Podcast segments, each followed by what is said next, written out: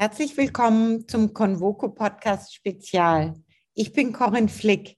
Ich freue mich heute mit Gabriel Felbermeier zu sprechen.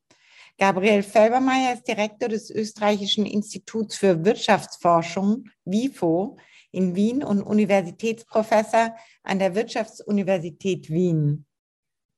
Ich beginne mit der ersten Frage. Ein Decoupling von Volkswirtschaften schadet beiden Seiten. Wie groß ist der Schaden für Russland? Wie groß für den Westen, insbesondere für Europa? Also man, man muss da wirklich unterscheiden zwischen kurzer und langer Frist. Äh, in der kurzen Frist ist das Decoupling immer teurer als äh, in der langen, weil man sich langfristig ja umorientieren kann. dann kann man in Europa zum Beispiel nach anderen Gasquellen suchen oder in Russland kann man nach neuen Abnehmern für äh, Erdgas suchen. Deswegen in der kurzen Frist höhere Kosten. In der langen Frist gibt es Abschätzungen, was ein Decoupling mit Russland kosten würde. Äh, und wenn man das in Prozent des Bruttoinlandsproduktes ähm, sieht, dann merkt man, dass es da ein 1 zu 10 Unterschied gibt, mindestens. Also eine etwa 10-prozentige Reduktion des russischen, russischen Bruttoinlandsproduktes und in Europa sind die Schäden sehr heterogen, im Baltikum größer, äh, in Tschechien größer, in Bulgarien größer. Je weiter man von Russland wegkommt, kleiner. Aber äh, so rundum ein Dreiviertel äh, Prozent des BIP.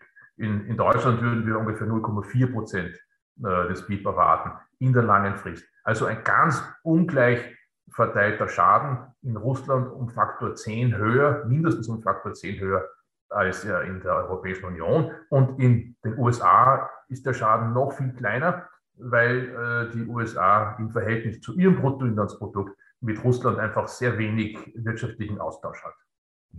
Inwieweit kann Russland diese Aktionen durch stärkere Handelsbeziehungen mit anderen Staaten wie zum Beispiel China oder Indien ausgleichen? Nur imperfekt. Also die 10% äh, Schaden im Bruttoinlandsprodukt, von denen ich vorhin sprach, äh, die sind schon äh, unter Berücksichtigung solcher Anpassungseffekte. Ja, äh, Russland würde mehr äh, exportieren nach äh, China, nach Indien, nach Afrika, in Länder, die nicht bei den äh, in der Koalition der sanktionierenden Kräfte dabei sind. Aber äh, das reicht nicht. Und es gibt auch in der kurzen Frist große Probleme mit der Umorientierung russischer Exporte. Denn sowohl das Erdgas als auch das Erdöl äh, fließen über Pipelines in den Westen. Das Pipeline-System Russlands ist massiv westorientiert. Ja, seit der äh, Krim-Annexion hat Russland auch in, in, Infrastruktur investiert. Es gibt eine Pipeline äh, aus den ostsibirischen Feldern nach China, die scheint aber noch gar nicht äh, funktionsfähig zu sein. Das wird aber sicher passieren. Die, Ost, äh, die ostsibirischen Felder ist das eine, aber das Gros äh, des erschlossenen Gases, äh, das ist in Westsibirien und da fließt bisher fast alles in die Europäische Union. Und das umzuleiten ist gar nicht leicht. Deswegen sicher, Russland wird Auswegkanäle finden, aber die sind auch in der langen Frist keine Kompensation. Und letzter Punkt, auf der Importseite ist es ja so, äh, dass durch die Sanktionen äh, des Westens Russland ärmer wird. Wenn das BIP, das Bruttoinlandsprodukt in Russland um 10 Prozent kleiner ist, dann sinkt natürlich auch die russische Nachfrage nach Gütern aus China und sonst wo.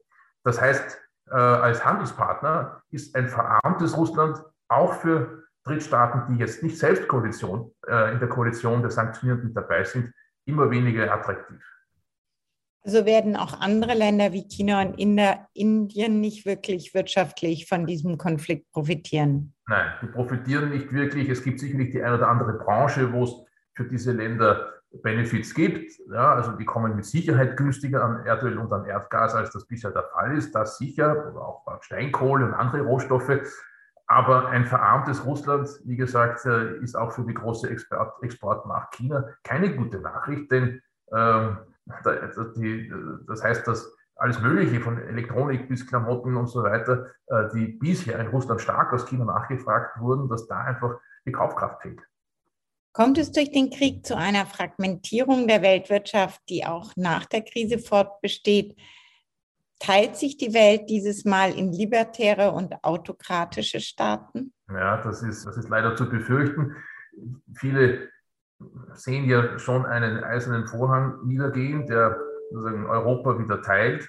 Autokratische Weißrussland, das äh, autokratische Kasachstan, große Nachfolgestaaten der Sowjetunion stehen sozusagen auf der einen Seite und, und dann Europa, die Vereinigten Staaten von Amerika, das Vereinigte Königreich, asiatische Länder wie Japan, Südkorea, Australien, Neuseeland stehen dann auf der, auf der Seite des Westens. Und dann gibt es natürlich noch einen dritten Block derer, die opportunistisch sind. Also die sehen, wo kann man aus diesem Konflikt Profit schlagen. Indien hat sich ja enthalten in der UNO-Generalversammlung, China auch. Deswegen ja eine Zweiteilung, aber eine Zweiteilung, die, wo es Zuschauer gibt, die sozusagen ein bisschen auf Schnäppchenjagd äh, gehen werden, je nachdem. Wer mehr bietet, wird man dann vielleicht dort Kontakte intensivieren. Aber eine Sache scheint mir äh, wichtig, das ist ganz gut belegt in der politikwissenschaftlichen Forschung, dass nämlich äh, autokratische Länder nicht in der Lage sind, typischerweise langfristig stabile Koalitionen einzugehen, ohne dass es immer die Drohung sozusagen militärischer Gewalt gibt. Nicht? Also wir haben das ja gesehen in Kasachstan, auch in Weißrussland, die wollten sich eigentlich absetzen, jedenfalls große Teile der Gesellschaften dort wollten sich absetzen vom Kreml und das hat man mit, mit ziemlich brutalen Methoden unterbinden müssen. Währenddem Allianzen von demokratischen, marktwirtschaftlichen, liberalen Ländern und Gesellschaften jedenfalls bisher eher stabiler waren. Nicht? Und das gibt uns ein bisschen Hoffnung, dass sozusagen so ein autokratischer, illiberaler Block nicht gut in der Lage ist, stabil miteinander zusammenzuarbeiten. Haben sich die libertären Staaten ein bisschen etwas vorgemacht, dass man sich mehr verlassen kann auf autokratische Staaten, als es jetzt de facto der Fall ist? Dieses, äh, diesen Slogan Wandel durch Handel, den, den haben wir sehr gerne äh, sehr ernst genommen und, und, und auch ein gewisses Vertrauen in, in, in diesen Mechanismus gesetzt, äh, der ja auch immer wieder funktioniert hat. Nicht? Also die vielen Wellen der Erweiterung der Europäischen Union, die haben ja gezeigt, dass sozusagen die Einbindung in die europäischen Wertschöpfungsketten, das Versprechen, mitmachen zu können im europäischen Projekt, dass das sehr viel institutionelle Reform gebracht hat, Richtung bessere Institutionen, aber auch mehr Demokratie, das im äh, Westbalkan der Fall ist oder äh, Bulgarien, Rumänien. Ähm, auch gegenüber der Ukraine haben wir uns ja so eingestellt, dass wir durch engere Kooperation versuchen, äh, dort auch einen Wandel hin zu einer demokratischeren Staatlichkeit herbeizuführen. Aber genauso viele Beispiele, die zeigen, dass es funktionieren kann, widerlegen auch diese These. Und ich glaube, da sind wir vielleicht ein bisschen zu optimistisch gewesen. Aber es ist natürlich auch eine wirklich schöne Vorstellung, dass man sagt, durch Kooperation, durch gemeinsames Arbeiten an Projekten, durch gemeinsames Erzeugen von Wohlstand können wir auch unsere Handelspartner überzeugen davon, dass Marktwirtschaft, dass Demokratie, dass freie Meinungsäußerung, dass der Respekt für Menschenrechten etwas ist, äh, das gut ist und für das man, äh, dass man, für das es sich auch kämpfen lohnt. Das geht sich leider scheinbar in, in, in einzelnen Ländern nicht aus. Und, ähm, das gehört vielleicht zu, einem der, zu einer der traurigeren Lektionen, die wir jetzt aus dieser Krise ziehen müssen. Sie haben schon gesagt, wie die neuen Handelsströme ausschauen könnten. Was erwarten Sie konkret in naher Zukunft? Und ist es jetzt der Beginn des Endes der Globalisierung? Ja, lassen Sie mich mit, der, mit dem letzten Punkt anfangen. Also Ende der Globalisierung, so wie wir sie kennen, ja, das schon. Also ich denke, das äh, haben wir aber auch schon seit 2010 in etwa gesehen, dass die Globalisierung übergegangen ist in etwas, das der Economist äh, eine Globalization genannt hat. Also ja, schon noch ein Zusammenarbeiten, aber nicht mehr mit der Geschwindigkeit eines Voranschreitens, wie das bisher war, sondern eher Stagnation. Jetzt müssen wir wahrscheinlich erwarten, dass äh, in den äh, Blöcken, die sich gegenüberstehen, die Arbeitsteilung intern weiter vertieft wird. Dass wir zum Beispiel bei Rüstungsprojekten sehen in Europa, wir müssen mit unseren asiatischen Partnern und mit den USA zusammenarbeiten. Weil wir können uns jetzt nicht leisten, äh, um sehr viel Geld ineffiziente Rüstungsprojekte zu haben. Da hilft die Arbeitsteilung. Also intensiverer Austausch in den Blöcken und das kann am Ende sogar dazu führen, dass man ähm, in Deutschland mehr Handel treibt. Also das Maße wie äh, Exporte plus Importe über das Bruttoinlandsprodukt, dass das sogar steigt. weil der zusätzliche Handel mit den Alliierten und den Verbündeten vielleicht größer ist als das, was wir mit Russland, vielleicht auch mit China verlieren. Aber für die Welt insgesamt bedeutet das natürlich schon, dass die, diese, dass die Globalisierung, die den Globus betreffen soll, das ist ja, das Vokabel steht ja dafür, dass die Globalisierung so, wie wir sie bisher kannten, zu einem Ende kommt. Das befürchte ich. In Summe sind das keine guten Nachrichten für die Lösung unserer großen Probleme, nicht für die Bekämpfung der Armut in der Welt, nicht für die Bewältigung äh, der Klimakrise. Es ist schade, dass wir in dieser Sackgasse gelandet sind. Sehr schade. Wie groß sehen Sie die Gefahr einer Stagflation, also Inflation ohne Wachstum in Europa, in Deutschland? Ja, das ist äh, jetzt auch eine Gefahr, die durchaus real geworden ist. Ähm, ich sehe sie dann groß, wenn es tatsächlich zu einem äh, Ende von Gasimporten aus Russland kommt. Das können wir ja jetzt nicht ausschließen. Ähm, wenn kein Gas mehr äh, aus Russland nach Mitteleuropa und nach Deutschland fließt, dann bedeutet das, dass wir äh, in der Industrie Produktionsausfälle hätten. Ähm, Chemie, äh, Pharma, äh, Kunststoffindustrie, viele Wirtschaftszweige, die große Energiemengen brauchen, Papier, Pappe, Glasindustrie, Metallindustrie. Also wir würden wirklich in vielen Bereichen Produktionsabschaltungen kriegen, weil wir das Gas so schnell nicht ersetzen können, wenn es aus Russland nicht mehr fließt. Und das heißt, die Bruttowertschöpfung, die wir erwirtschaften können in Deutschland, und in Mitteleuropa, die würde deutlich sinken. Das wäre also der rezessive Teil oder zumindest der, der stagnative Teil in einer Stagflation. Und gleichzeitig aber äh, haben wir jetzt ja schon historisch hohe Inflationsraten. Und wenn es dann zu weiteren äh, Verwerfungen kommt, das Gas nicht mehr fließt, würden sehr viele Produkte sehr schnell sehr viel teurer werden. Auch das Lebensmittel, nicht die Lebensmittelindustrie braucht Gas, Brot wird, mit, wird in, in Öfen gebacken, die mit Gas betrieben werden. Also da ist schon die Kombination aus Einbruch der Wirtschaftsleistung bei gleichzeitig hohen Preisen leider sehr wahrscheinlich. Und das ist es, was wir mit Stagflation bezeichnen. Also die Forderung von der USA, dass Europa mit den Gasimporten aufhören soll, äh, ist eigentlich illusorisch. Naja,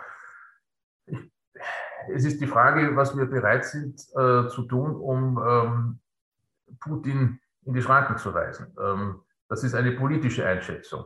Äh, wir haben ja gerade erst, war gerade erst ein Begriff, die Corona-Krise hinter uns zu lassen, wo wir auch äh, ganz bewusst äh, eine Rezession in Kauf genommen haben. Wir haben gesagt, wir sperren äh, weite Teile der Dienstleistungsbranchen zu. Kein Tourismus, keine Gastwirtschaft, keine Veranstaltungen.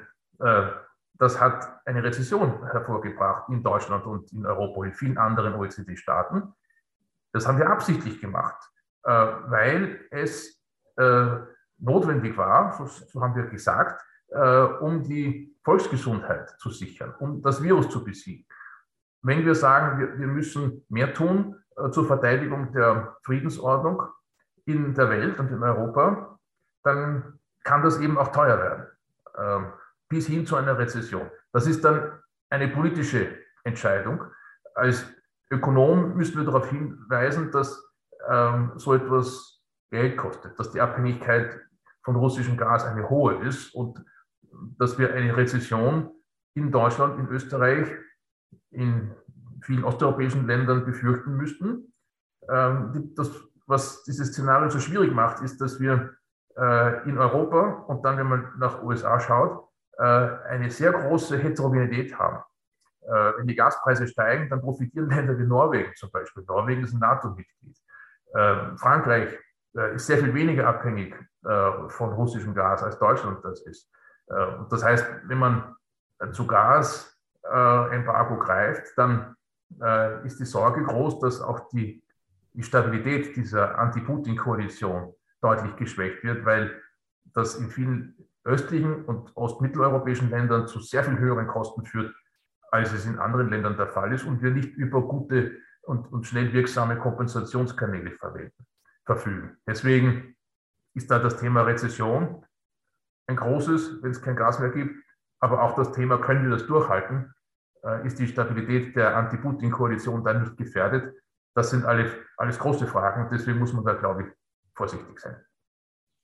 Eine sehr komplexe Situation. Ja, genau, genau. Wir haben ja kaum auch gute belastbare Ergebnisse oder, oder, oder Studien, denen man vertrauen kann, äh, die uns da Guidance geben. Was passiert, wenn kein Gas mehr fließt aus, äh, aus Russland? Dazu hätte man eigentlich schon Friedenszeiten sozusagen Stresstests machen müssen. Ich kenne keinen. Äh, und deswegen ist die Unsicherheit so groß. Es, viele sind ja optimistisch, auch, auch äh, Ökonomen und Ökonomen, die sagen, ja, ja, das, das, ja, das wäre eine, eine kurzfristig schmerzhafte Sache, wenn kein Gas mehr fließt, aber wenn die Preise hoch sind äh, in Europa, dann wird sehr viel Flüssiggas nach Europa geschafft werden. Wenn nur die Schmerzen groß genug sind in Europa, dann werden wir sehr schnell die Infrastruktur schaffen, die wir brauchen. Also wie schnell sich Europa neu einstellen kann auf äh, eine neue Energieordnung, das äh, ist unsicher. Darüber kann man streiten, da kann man pessimistisch sein äh, oder optimistisch sein. Aber klar ist, die Unsicherheiten sind, sind einfach riesig groß. Ähm, damit politisch umzugehen, ist ein, ein, großes, äh, ein großes Problem. Und was wir auch natürlich nicht wissen, ist, wenn wir sagen, wir gehen noch einen weiteren äh, Sanktionsschritt gegenüber Russland, der uns immer auch wehtut, was bewirkt denn das in Russland überhaupt? Äh, führt das dann auch dazu, dass es dort möglicherweise zu einem Kollaps kommt, wie das manche erhoffen, dass das Putin-Regime dann vielleicht zusammenbricht und der Krieg gegen die Ukraine einfach nicht mehr finanzierbar ist? Oder ist das nicht so? Was bedeutet das für andere äh, Regionen in der Welt, wo es ähnliche Konfliktlinien geben könnte, zum Beispiel zwischen China äh, und Taiwan?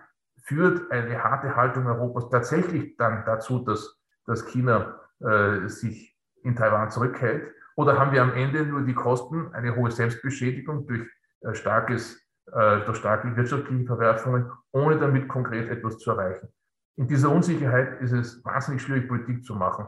Äh, und man kann die Außenministerin äh, oder den, den, den Bundeskanzler in, dieser, in dieser Situation wirklich nicht beneiden. Herzlichen Dank für unser Gespräch. Ich danke Ihnen fürs Zuhören und grüße Sie herzlich. Ihre Corinne Flick.